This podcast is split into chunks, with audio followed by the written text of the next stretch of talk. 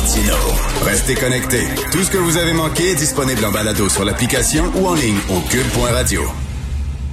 Alors, faut-il mettre des bracelets électroniques aux hommes violents?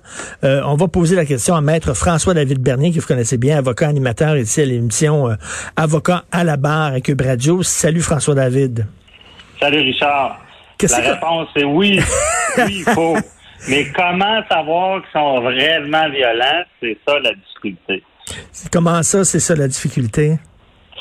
Ben, c'est que on sait tous que si on sait qu'un homme est violent, ça devrait être la tolérance zéro. Hmm. S'il y a un ex, puis qu'on on voit ce qui se passe ces temps-ci, c'est un vrai fléau. Mais tu sais, il y, a des droits et libertés, puis c'est compliqué quand si on n'a pas euh, de, preuves directes ou euh, on n'est pas assuré que réellement la personne est en danger. C'est ça le vrai problème d'instaurer des bracelets, euh, électroniques si quelqu'un a déjà commis un crime, ça va quand déjà la loi le permet. les, services correctionnels pourraient forcer des bracelets malgré qu'ils le font pas. Là, c'est pas trop instauré, mais euh, c'est pas ça. Puis le, crime est déjà commis. La difficulté, c'est d'essayer de, prévenir les gens qui pourraient être violents, surtout en matière de violence conjugale. Et c'est là la, difficulté. Et pourtant, il y a des pays qui utilisent des bracelets électroniques. Comment ça, nous autres, on tarde à le faire? C'est-tu à notre charte des droits qui nous fait comme un, qui nous met les bâtons dans les roues? Ouais, je pense que c'est la, charte, c'est sûr, on le sait, c'est fort. Ça, ça c'est une bonne chose pour parce qu'on est un pays qui, qui protège les droits et libertés individuelles, mais je pense qu'on a des difficultés à s'ajuster euh, rapidement. Puis on le sait, hein, le Canada, c'est grand aussi, puis tout ce qui est criminel, c'est fédéral. C'est pas le même si euh, parce qu'on a eu des initiatives au Québec de, vouloir instaurer le bracelet, on voulait même investir des millions de dollars là-dedans. On est sensibilisé sur tout ce qui est euh, tribunaux spécialisés. On veut qu'il y ait des tribunaux spécialisés en matière de d'agression sexuelle, on va agir là-dedans, mais théoriquement, c'est même pas la, expression, la job de la province à faire ça, c'est au fédéral de changer le code criminel, parce que le code criminel, il est super bon, hein, il, est, vieillot des fois, des fois il est pas mm. évident à comprendre, mais euh, il, est très bon pour punir, mais il est pas très bon pour prévenir, parce que tu as, déjà une disposition qui, euh, qui est en place. Là.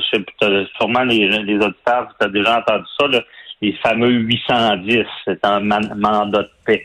Tu peux, sans accuser quelqu'un, euh, lui faire prendre un engagement. Ça, ça va éviter d'être accusé puis de subir un procès pour garder la paix. Ça veut dire, bon, on sait qu'il a été violent, on l'accusera pas vraiment parce qu'on n'a pas tant de preuves mais on, lui fait signer ce 810-là, ce mandat de paix.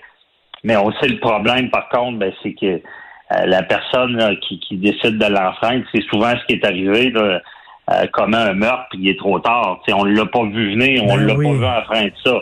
Fait que le code criminel n'est pas si euh, adapté. Il faudrait le changer au fédéral, puis ajouter à ça, permettre les bracelets, disant, ben regarde, on a des doutes que tu peux être violent, euh, on va te faire signer un papier pour pas que tu sois accusé. Tiens, garde la paix. Mais on pourrait ajouter à ça, ben, ça serait de consentement, ça serait moins compliqué que des droits et libertés personnelles. La personne accepterait de porter le bracelet pour pas être accusé. Et là, ben, si, si euh, il, approche, parce que la technologie le permet, euh, il approche dans le périmètre de la victime, ben là, ça va sonner, elle va avoir un, un avis, puis les autorités vont être avisées. Fait que ça ça pourrait peut-être sauver des vies. Ben oui, c'est mieux. On n'a pas ce qu'il faut. Ben, ben, il y a une autre affaire aussi, il y a un autre problème, puis on l'a vu dans le devoir, c'est que bon, le gars bat sa femme, est arrêté, s'en va devant le juge, des accusations sont portées contre lui, puis lui, on le libère en attendant son procès. Fait que là, tu te retrouves où c'est la Ça, pas d'allure. Ça, là, c'est, on aurait, ce que j'ai dit tient pas là. Ça, c'est qu'on dort au gaz on aurait ce qu'il faut. La personne accusée qu'on libère, déjà, c'est on, on, aurait ce qu'il faut pour du moins lui l'obliger à porter un bracelet électronique s'il veut être en liberté. Ben on dort au gaz, là. C'est, mais mais l'affaire, l'affaire, c'est que le gars, puis là, je veux pas banaliser absolument pas. C'est tolérance zéro, sa violence conjugale contre les femmes, contre les enfants, tout ça. Mais, mais le gars va dire oui, ok, j'ai pété les plombs, on a eu une chicane, je me suis emporté, mais c'est correct, je suis calme maintenant, je représenterai pas un danger à long terme, je suis pas un récidiviste, je suis pas un gars qui a des problèmes de, de violence. C'est arrivé une fois, donc pourquoi vous me mettez un bracelet? Ouais, mais pourquoi c'est si tu le mets pas, mais tu vas rester en dedans, ça ben va être ça. Parce que il faut, tu l'as dit le bon mot, euh, ça prend la, la, tolérance zéro. Euh, c'est quelqu'un qu'on a une preuve qui, qui, a battu. Mais c'est sûr qu'en le disant, et je, fais de la défense aussi, c'est sûr que euh, malheureusement, des fois, c'est où c'est problématique, c'est pas quand on a une preuve là, vraiment qu'il y a eu une violence conjugale, c'est quand c'est pas clair, puis euh, on n'est pas sûr. Malheureusement aussi, il y a déjà, puis ça, les gens n'aiment pas ça que je dise ça, mais il y, a, déjà eu des femmes qui se sont servies du système pour, ben euh, pour accuser quelqu'un à tort. Ça existe, ça existe. Je l'ai vu, puis je l'ai vu dernièrement encore. Euh, mais c'est ça qui est compliqué. Là. mais je pense que vu, vu la situation, tolérance zéro, ça devrait être la, norme. Euh, est-ce que c'est vrai? Est-ce que c'est vrai, François David? Moi, j'ai entendu que les policiers maintenant, ils ont une indication, c'est-à-dire que quand ils ont un appel 911 pour violence conjugale, ils rentrent dans la maison, même si c'est le gars qui est ensanglanté puis la fille a rien, ils vont prendre le gars, ils vont le menotter puis ils vont le sortir. C'est vrai ça?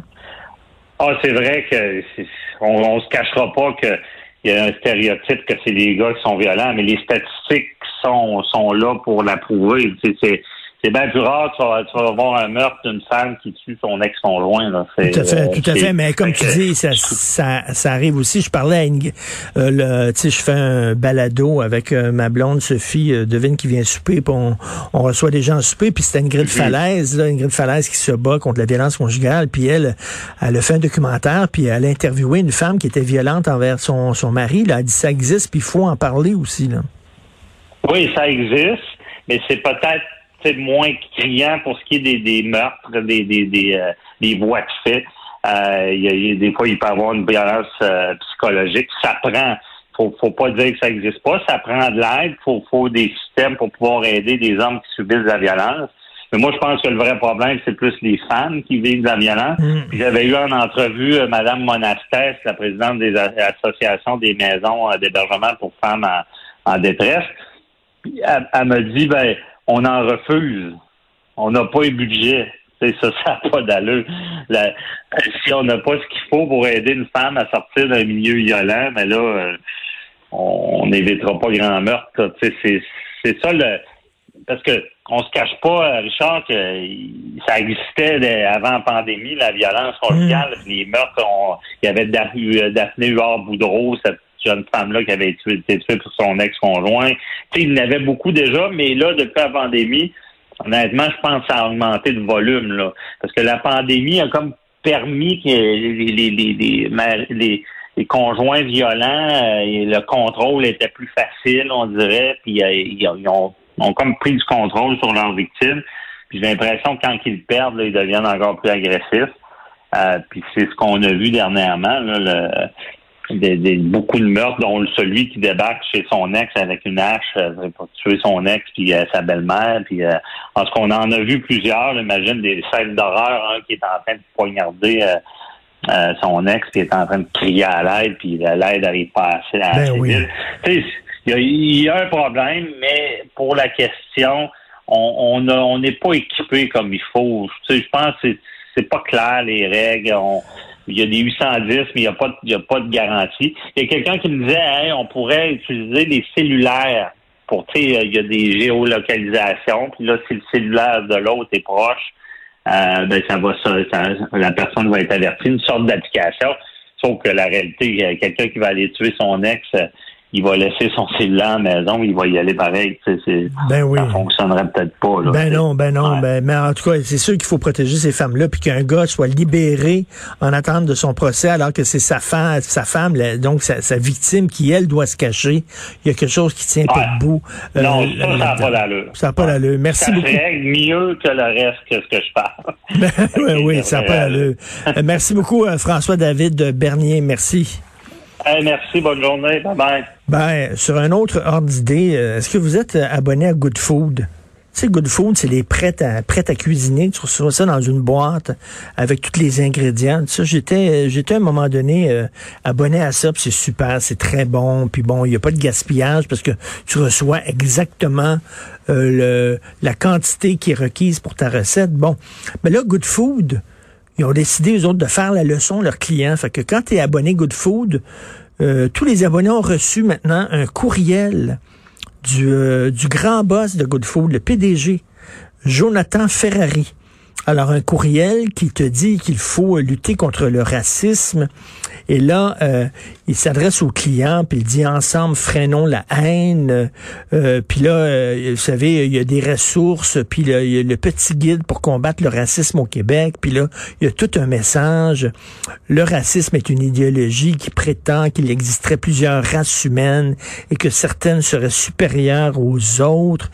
Mais les races, ça n'existe pas. Une personne raciste c'est une personne qui subit la blablabla, blablabla, bla, bla, Penses-tu que quelqu'un de raciste va dire, ah, tiens, j'ai lu le message du PDG de Good Food, sais-tu quoi? Il a raison. Fuck off, là. Fais de la bouffe, là. Envoie-moi les paniers de bouffe, là, puis ça va être parfait, puis ça va être super correct. J'ai pas besoin que les PDG d'entreprises m'envoient des courriels pour me faire la leçon sur quelque sujet que ce soit fait une bonne job. Premièrement, arrêtez de vous tromper tout le temps parce que souvent vous vous trompez. Deuxièmement, pouvez-vous, s'il vous plaît, euh, vous livreurs, je sais pas, parler français? Troisièmement, mais des affaires de des entreprises qui veulent se donner une bonne image et qui commencent à nous emmerder, par nous faire la leçon. Il y a tellement de petits curés dans notre société. Si en plus les PDG d'entreprise commencent, on n'en finira pas.